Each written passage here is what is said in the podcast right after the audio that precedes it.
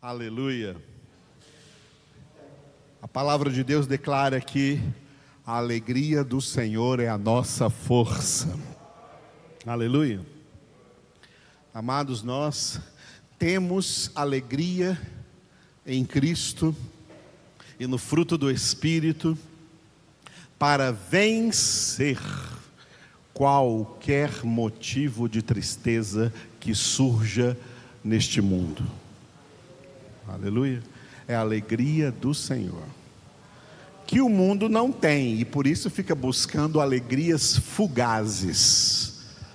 Ficam buscando alegrias passageiras, alegrias mirradas, alegrias paupérrimas, nem pobres, paupérrimas. Alegrias que não valem nada, a alegria do mundo não vale nada. A verdadeira alegria é Cristo em nossas vidas. Na segunda parte da nossa congregação, nós vamos meditar no versículo 5 do Salmo 73. Você vai entender o título ali que eu dei, Intocáveis, agora mesmo. Glória ao Senhor. Neste versículo, Asaf, o autor deste salmo, ele declarou acerca dos ímpios, que os ímpios no mundo não partilham das canseiras dos mortais, nem são afligidos como os outros homens. Vamos repetir? Não partilham das canseiras dos mortais, nem são afligidos como os outros homens. Aliás, Asaf está falando aqui não de todos os ímpios, mas de um tipo de ímpios. Os ímpios que se enriquecem. É sobre os ímpios que se enriquecem no mundo, ou seja, ímpios ricos, ímpios abastados, gente rica, mas que não são ricos diante de Deus diante de Deus são miseráveis. Quando a igreja de Laodiceia, em Apocalipse 3, dizia: Somos ricos e abastados e não temos necessidade de nada, Jesus dizia: Tu és um ignorante, porque tu não sabes que tu és miserável, desgraçado sem, sem a graça da salvação. Pobre, cego e nu. Como a riqueza do mundo é uma das ilusões do pai da mentira. Tá? As riquezas do mundo, essa dinheirama no mundo, essa corrida atrás de dinheiro, que faz com que o apóstolo Paulo esteja coberto de razão, porque estava inspirado pelo Espírito Santo ao escrever em 1 Timóteo que o amor do dinheiro é a raiz de todos os males que acontecem neste planeta, que acontecem na humanidade. Como os homens amam o dinheiro e, por amor do dinheiro, matam outros homens, subjugam outros homens, escravizam outros homens, injustiçam outros homens. O homem é mau com aqueles que lhe são semelhantes, com os próprios seres humanos, por amor de ajuntar grana, por amor de ajuntar dinheiro. E foi por isso que Jesus disse: Olha, é muito difícil que um só rico entre no reino de Deus. É mais fácil um camelo passar pelo orifício de uma agulha do que um rico entrar no reino de Deus. E foi por isso que Jesus ensinando a seus discípulos. Quantos discípulos Jesus tem aqui? Agora, nessa noite? Quantos discípulos de Jesus tem aqui nessa noite? E aí em casa, quantos discípulos de Jesus tem? Esse ensinamento é para os seus discípulos. Não acumuleis tesouros na terra, onde a barata e a traça corroem, onde os ladrões furam e roubam. Acumuleis tesouros no céu onde nem a traça e nem a barata corroem, onde os ladrões não furam e roubam, porque onde está o teu tesouro, ali está o teu coração. E Deus que sonda a todos os homens, Ele sabe onde está o coração de cada um. E é por isso que Jesus, sabendo disso, onde está o coração de cada um, disse: Olha, é muito difícil um rico entrar no reino dos céus, porque o coração do rico está no dinheiro dele, nunca em Deus, nunca em Cristo, nunca no Evangelho. Jesus não é o tesouro deles. Deus não é o tesouro deles. E como eles vivem no mundo, Deus deu a Asaf essa visão de como esses ímpios, ricos, vivem no mundo. Eles vivem assim, ó, como que diferentes dos outros homens, até mesmo como se eles fossem imortais. Por isso que não partilham das canseiras dos mortais. Parece que a Bíblia aqui está usando uma linguagem, né? uma, uma linguagem assim, popular para falar conosco. Olha só. Quem são os mortais aqui? Os mortais são pessoas normais, pessoas que não são super ricas, pessoas que têm que ganhar o pão de cada dia com o suor do seu rosto pessoas que têm que usar bem da dignidade do trabalho, a dignidade do trabalho humano. O trabalho humano é digno. Deus, Deus é trabalhador e Deus criou homens para trabalhar. No mesmo dia que Deus criou o homem, já fez do homem um trabalhador. Gênesis 1, 26. Façamos o homem à nossa imagem, conforme a nossa semelhança, tenha ele domínio sobre os peixes do mar, sobre as aves dos céus. Esse domínio aí é trabalho. Esse domínio aí é domínio administrativo. Esse domínio é trabalho. Deus criou o homem para trabalhar. Jesus disse assim: ó, Meu pai trabalha, e eu também trabalho. E é claro que nessa palavra de Jesus também está implícita o Espírito Santo também trabalha.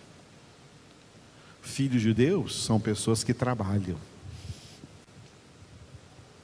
E do seu trabalho, aí a Bíblia diz: o trabalhador é digno do seu salário. O trabalhador é digno do seu salário. E nós todos somos bastante inteligentes para saber que quem vive do seu trabalho não se torna muito facilmente um super rico. Quem está se tornando super rico por aí não é a custa de trabalho digno, não é a custa de trabalho honesto.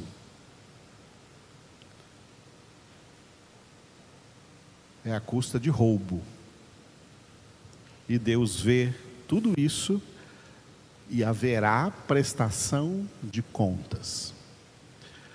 Os super ricos vivem aí na terra como pessoas que não partilham das canseiras dos mortais, enquanto as pessoas comuns estão suando para trabalhar, Eles estão lá nas ilhas Maldivas, eles estão lá nos paraísos tropicais, comendo e bebendo do melhor e do mais caro, viajando pelo mundo, à busca de prazeres no mundo, que maravilha. Não partilham das canseiras dos mortais e parecem que eles nem são afligidos como os outros homens.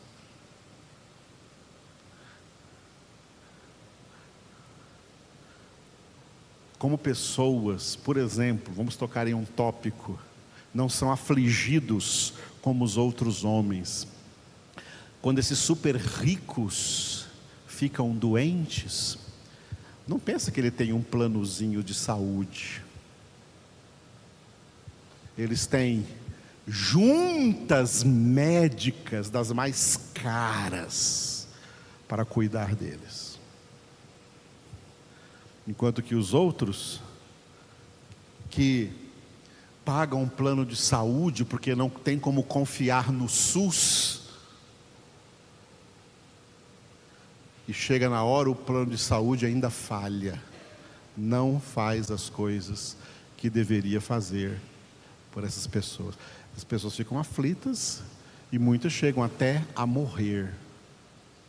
Pessoas com enfermidades sérias como câncer, que às vezes têm protelados pelos planos de saúde, as suas quimioterapias, passa da data, passa da época, e elas morrem. Super ricos têm essas falhas no, na saúde deles? De jeito nenhum. Eles não são afligidos como os outros homens.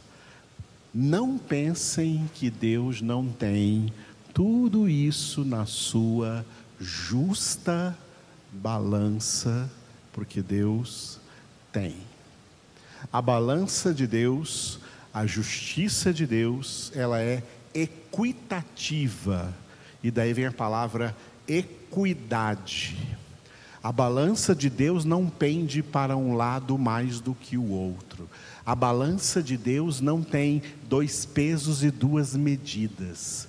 Deus é totalmente justo e de tudo isso os homens darão contas diante de Deus. Lucas 19, quando Zaqueu, que era, no dizer popular de hoje, Zaqueu, o baixinho Zaqueu, que vocês conhecem a história, que teve até uma música que fez sucesso aí alguns anos atrás, que subiu na árvore para ver Jesus. Zaqueu, quem ele era nos dias de hoje? Ele era o que todo mundo aí chama de um político corrupto. É isso que Zaqueu era.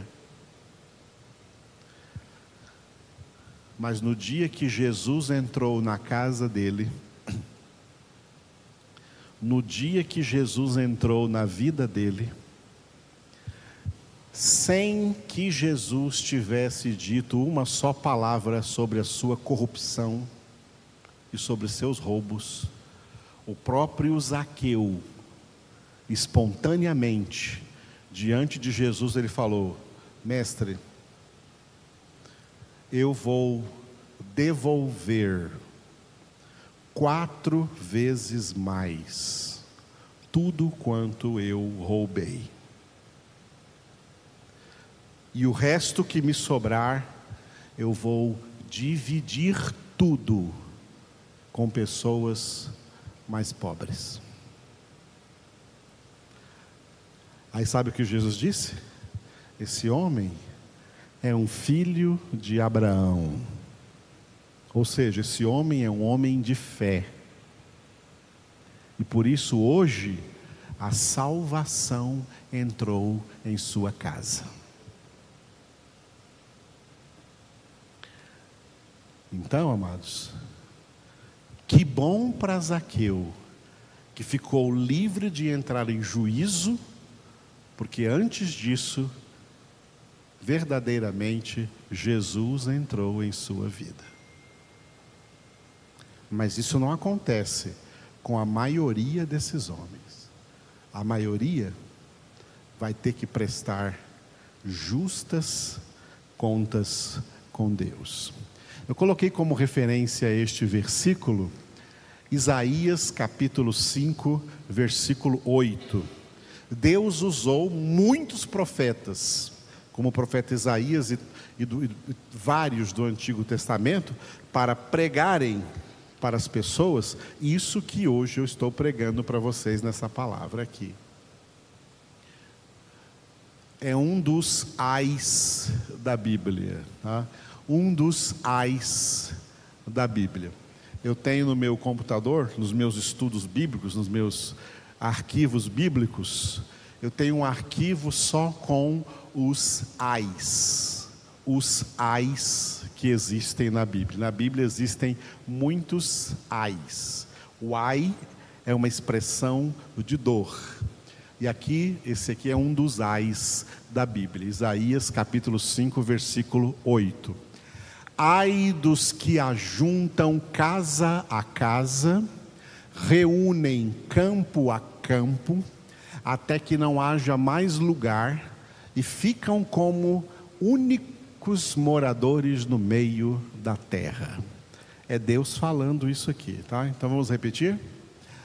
Ai dos que ajuntam casa a casa, reúnem campo a campo, até que não haja mais lugar e ficam como únicos moradores no meio da terra. E se alguém entrar na minha terra, eu mato. Eu quero licenças do governo para ter 60 armas na minha casa, porque se sem teto, sem terra entrar na minha fazenda, eu mato. Estes homens vão pagar caro, porque a terra nunca foi deles, a terra é de Deus. Salmo 24, 1: Do Senhor é a terra e tudo que ela contém, o mundo inteiro e todos os que nele habitam. Por isso, o ai do Isaías 5:8 está valendo. Para todos esses latifundiários, para todos estes superfazendeiros, especialmente quando tem terras conquistadas ao preço de sangue, porque mataram pessoas para tomar a sua terra. Tudo isso entrará no tribunal de Deus, no juízo de Deus.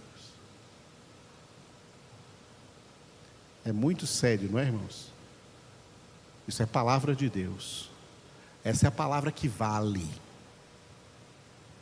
Essa é a palavra que está acima de todas as instituições das nações. Essa é a instituição santa do reino de Deus. Aleluia. Que o Espírito de Deus nos torne humildes diante do Senhor, é porque dos humildes é o reino dos céus. Quem disse isso? Jesus. E Ele está aqui agora.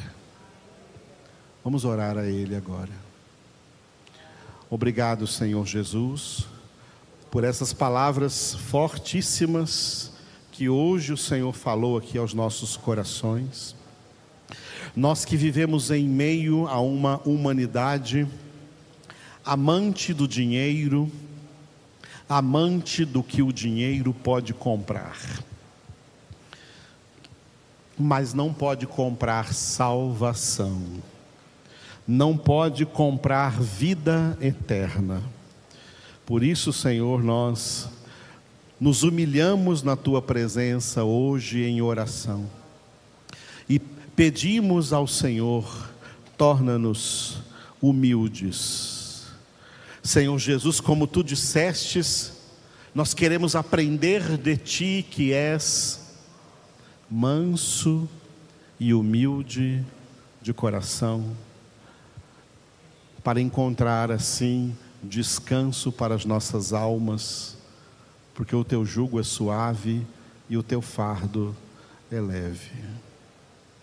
Obrigado porque o evangelho que tu implantas em nossas vidas, a palavra que tu implantas em nossas vidas, é uma palavra que vai contra toda cobiça, contra toda ambição materialista, capitalista, contra todo esse amor do dinheiro que é a causa de todos os males que afetam a humanidade, a raiz de todos os males. Espírito Santo de Deus, eu clamo a Ti por mim, por cada um dos meus irmãos e irmãs aqui presentes, irmãos e irmãs distantes, que estão ouvindo agora essa palavra ou ouvirão depois essa palavra gravada. Ó oh, Espírito Santo, trabalha no nosso interior, trabalha nas nossas vidas, a fim de purificar-nos de toda ganância, de toda corrupção de alma, e que nós sejamos purificados, lavados, limpos pelo sangue de Jesus, pela poderosa palavra do Senhor, palavra que nos purifica. Eu oro, Senhor, agora, nós nos unimos em oração por toda a humanidade, Senhor. Oramos em favor de toda a humanidade, como nos foi ordenado fazê-lo. Oramos para que essa Covid-19 seja extirpada da face da terra. Oramos para os que estão enfermos que sejam curados, ó Deus. Eu oro pelo meu filho Paulo Isaac, que testou positivo essa semana, e também pela Maressa, que fez uma cirurgia, Senhor. Cura os dois, guarda-os, proteja-os, e que eles possam ser recuperados e restaurados no corpo, na alma, no interior, no exterior. Eu oro, Senhor, por todos que estão em UTIs, em estados graves. Eu oro para que venham vacinas com abundância e maior celeridade para vacinar toda a população. E eu oro também, Senhor, para que sejam consoladas as famílias que têm perdido tantos entes queridos para essa enfermidade e também para outras enfermidades. Cura, Senhor, todos os enfermos, porque está escrito, Jesus, que pelas tuas pisaduras nós fomos sarados. E também está escrito, Jesus, que tu sabes como, como nos dar saúde. Dai, Senhor, a todos nós saúde física, mental, emocional e principalmente espiritual. Para a glória do Pai, para a tua glória, Jesus, e do Espírito Santo. Amém e graças a Deus.